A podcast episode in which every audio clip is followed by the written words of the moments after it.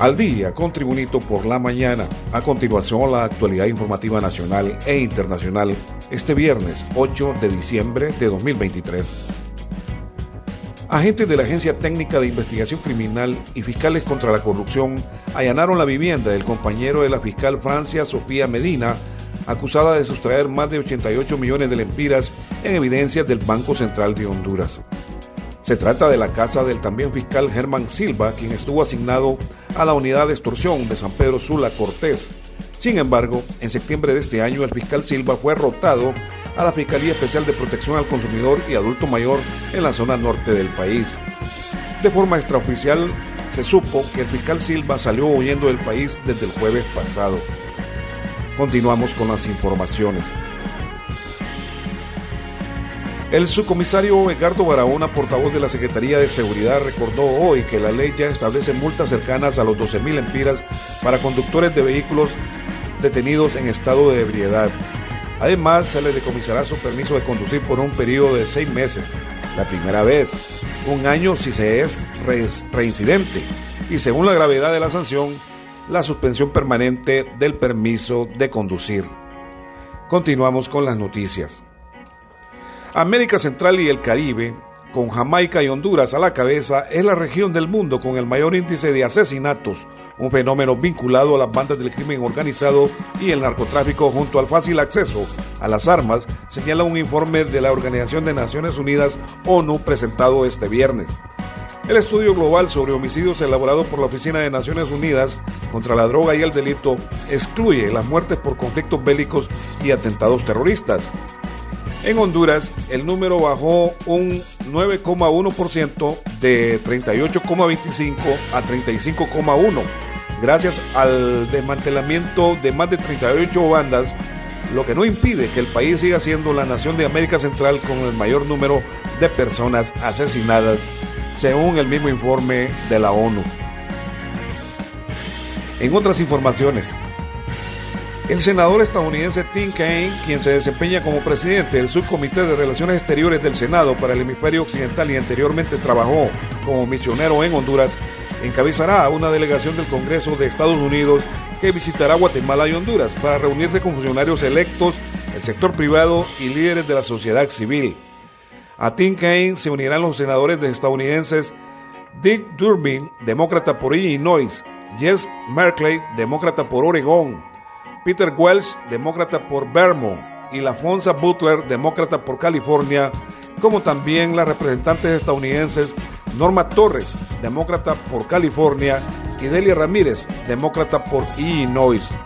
Durante sus reuniones, los legisladores estadounidenses abordarán estrategias para fortalecer la prosperidad y la seguridad en la región y enfatizarán la importancia de la gobernanza democrática y el Estado de Derecho. Continuamos con las informaciones.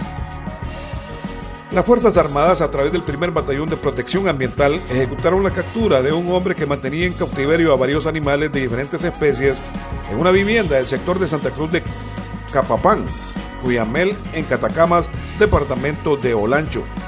De acuerdo con las autoridades, el detenido fue identificado como Julio César Argueta, de 43 años, quien dijo ser agricultor originario de Catacamas y será presentado ante los juzgados por el delito de tenencia ilegal de armas de fuego de uso permitido, daños a especies amenazadas y captura ilegal de especímenes. Al momento de la detención, los militares le decomisaron 11 animales, entre estos dos chanchos de monte, dos guaras verdes en peligro crítico de extinción, según la lista roja de la Unión Internacional de Conservación de la Naturaleza, UICN, así como dos guaras rojas en estado vulnerable, un perico verde y tres pajuiles o pavas que popularmente se conocen como gallinas de monte. En informaciones internacionales, Bombardeos israelíes destruyeron la mezquita Al-Omari de Gaza, la más grande y antigua de la franja, informó este viernes el ayuntamiento de la ciudad de Gaza en un mensaje a través de su cuenta oficial de Facebook. El consistorio de Gaza condena el ataque de la ocupación israelí a la gran mezquita Al-Omari, situada en el casco antiguo de la urbe o de Gaza. Denunció el ayuntamiento que aseguró que el bombardeo del templo musulmán es parte de la política de destrucción de Israel contra monumentos históricos y arqueológicos de la ciudad. Según agregó en su comunicado, donde se ven dos fotos del templo reducido casi completamente a escombros, la mezquita de Al-Omari es la más grande y antigua de la vieja Gaza y uno de los monumentos islámicos e históricos más destacados de la franja. También en informaciones internacionales. El presidente ruso Vladimir Putin depeló hoy el secreto peor guardado por el Kremlin que se presentará a la reelección en marzo del próximo año con lo que podría perpetuarse en el poder hasta 2030. Entiendo que ahora no puedo hacer otra cosa. Presentaré mi candidatura en las elecciones a presidente de la Federación Rusa, afirmó Putin al término de una ceremonia con ocasión del Día del Héroe de la Patria. La oposición y los analistas ven los comicios del 17 de marzo de 2024 como un plebiscito sobre la guerra en Ucrania en la que ni el Kremlin ni el ejército ruso han logrado cumplir los objetivos que se marcaron en febrero de 2022 cuando iniciaron la guerra contra Ucrania. En las informaciones deportivas, un doblete del argentino Agustín Oxmendi al minuto 17 de penal y al minuto 55 bastaron para que Motagua consiguiera medio boleto a la gran final tras derrotar 2-1 al Maratón en un duelo celebrado en el Estadio Nacional Chelato Cles y que al final resultó justo una vez concluida la semifinal de ida del fútbol hondureño. El partido de vuelta para sacar al primer finalista del torneo hondureño entre Motagua o Maratón se juega mañana sábado a partir de las 3 de la tarde en el Estadio Yángel Rosenthal de San Pedro Sula. También informaciones deportivas. Con una bonita anotación de José Mario Pinto, Olimpia logró un triunfo importante de semifinales manteniendo el invicto en el torneo ante un club Génesis que mostró que no tiene la fortaleza para evitar que los merengues clasifiquen a una nueva final, aunque resta el juego de vuelta del domingo en el Estadio Nacional de Tegucigalpa. A pesar que el Olimpia se encamina a otra gran final, el argentino Pedro Troglio no salió tan conforme, sobre todo por el arbitraje, dejando entrever que Melvin Matamoro fue nocivo para el club. Me preocupa que nos hayan dado un penal en todo el año y sabes lo que no nos cobraron. Quiero pasar por llorón, porque a mí me preocupa seriamente estos detalles. Lo de hoy fue tres metros dentro del área y la jugada del gol de Jorge Álvarez fue regular, denunció el técnico del club Olimpia. El sudamericano técnico Pedro Troglio fue más allá.